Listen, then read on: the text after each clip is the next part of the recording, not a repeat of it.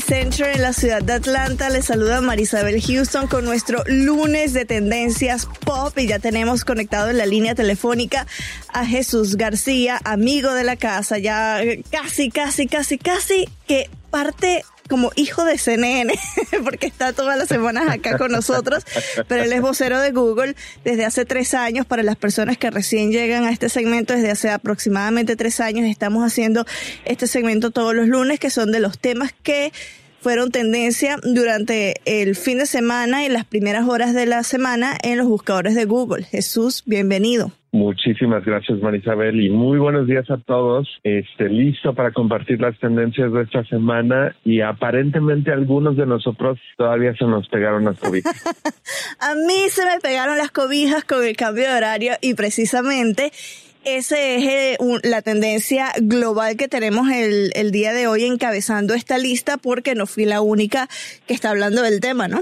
Sí, de hecho, desde días antes empezamos a ver que la gente empieza a buscar la información, cuándo cambia la hora, qué horas cambia la hora, pues, se adelanta, se atrasa. Cada año vemos la misma tendencia. Aparentemente a todos se nos olvida que es horario de verano, por lo menos aquí en esta parte del mundo, y adelantamos la hora. Así es que si te levantabas a las 7, ahora te vas a levantar técnicamente a las 7 en la hora antigua, pero ya son las 8, entonces ya vas tarde. Sí. Así es que pues mucha gente ha tenido un inicio de semana bastante eh, dificultoso. Sabes que yo veo la ventaja de, de tener dispositivos móviles y todo esto ahora que la hora se les cambia automáticamente claro, mi microondas, el, eh, todos los que son electrodomésticos se las tengo que cambiar yo manual.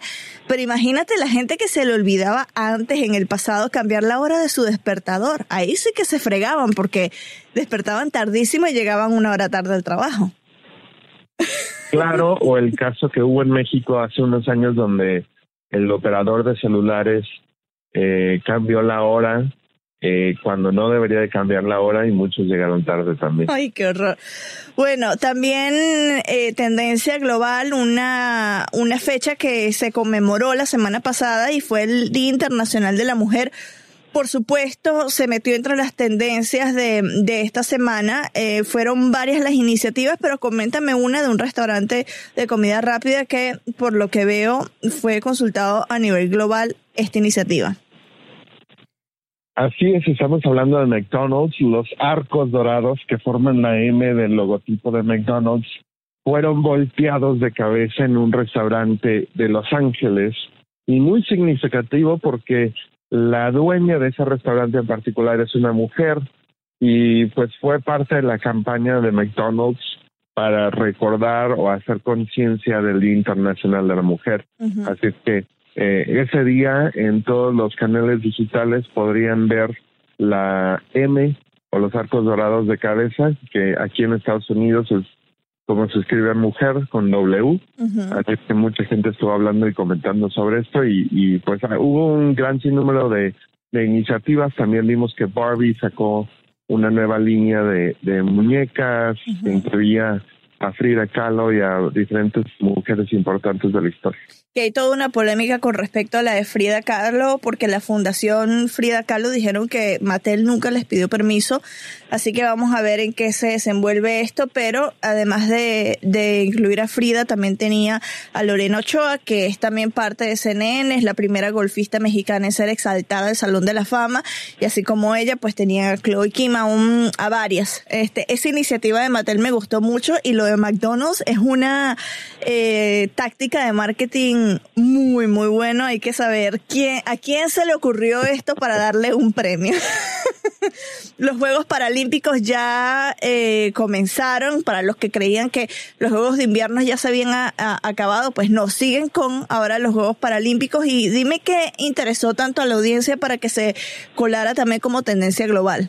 Bueno, pues específicamente mucha gente estuvo buscando la ceremonia de apertura que aparentemente también estuvo bastante buena y es que vimos el interés de búsqueda alrededor de Google y entre las redes sociales bastante alto, así es que si se lo perdieron, ahí uh, pueden echarle un vistazo a algunos de los artículos o incluso buscar algunos videitos de en YouTube. Ahora, este doodle me fascinó porque es uno de mis escritores favoritos y cuando lo vi, de hecho mi jefe me dice, hay que decirle a Jesús que nos avise de estos duros porque le encantó. Todos aquí en la redacción estábamos enloquecidos y les hablo del duro que hizo Google sobre Gabriel García Márquez que estuvo también de alta tendencia. ¿Por qué Jesús? Bueno, pues porque estuvo, llamó la atención de todo el mundo, ¿no? Creo que todos en algún momento hemos recordado eh, haber tener que haber leído uno de sus libros o, o, por placer haber leído uno de sus libros. Así es que creo que ese es uno de, uno de los escritores, por lo menos aquí en Estados Unidos, no solamente en español, pero también en inglés, que es bastante reconocido y estudiado. Así es que, uh, pues mucha gente sabe quién es, conoce su trabajo y estuvo pues bastante emocionado de celebrar su cumpleaños lo que hubiera sido su cumpleaños número 91. Y el duro estuvo disponible a nivel global, no era específico para Colombia o para América Latina, ¿no? Así es, así es que en todo el mundo lo puedo disfrutar y si se lo perdieron pueden acudir a google.com eh, diagonal doodles y ahí vas a poder encontrar. Ahí está la, la biblioteca de la Doodleteca en esa página, así que los que se perdieron este Gabriel García Márquez o los anteriores pueden ir a, allí a consultarlo. Otro tema global y es eh, cómo el fenómeno o el movimiento Me Too se apoderó de los Oscars. Eh, cuéntame específicamente quiénes fueron las personas o la persona que llamó más la atención del público durante esta ceremonia, porque la veo acá, pero quiero que tú lo digas. pues eh, fue nada más y nada menos eh, que Frances McDormand, eh, que es la actriz principal de Three Billboards Outside East, Missouri.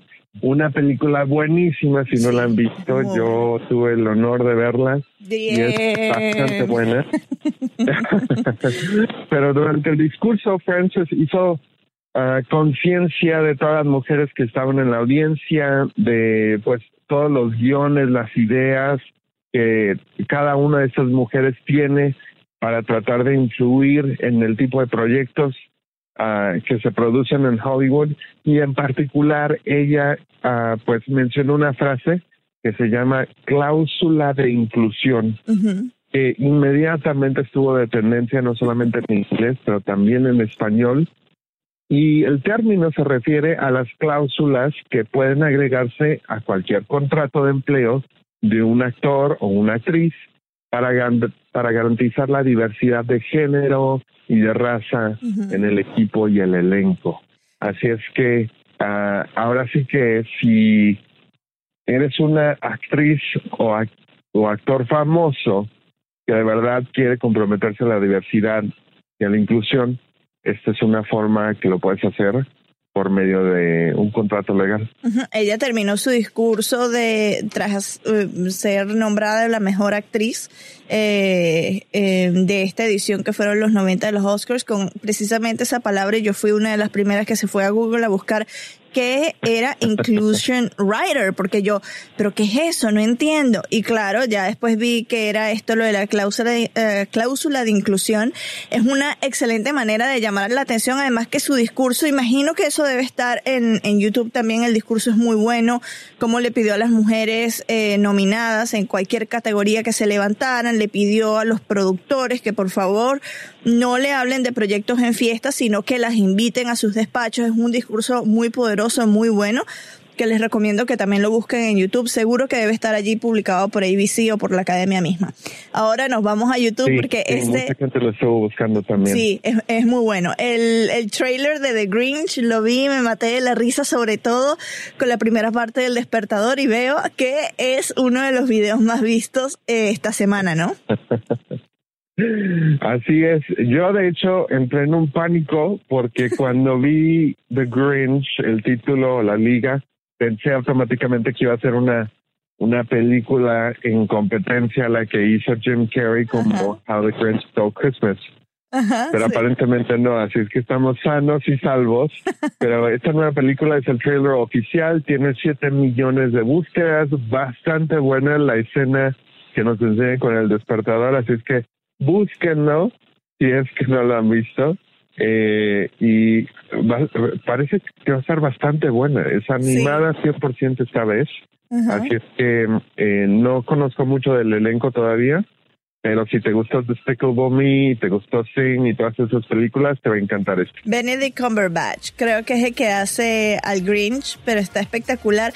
Yo me identifico mucho con la escena del despertador, porque esto lo diría mi esposo también, que no soy, mm, ya después de tantos años de madrugar para ir a la escuela, para ir a la universidad, ya después de un tiempo odio las mañanas, aunque sí soy más productiva, y en algunas oportunidades me despierto como el Grinch también, que lanza el despertador y no quiere, si no quiere seguir en la cama.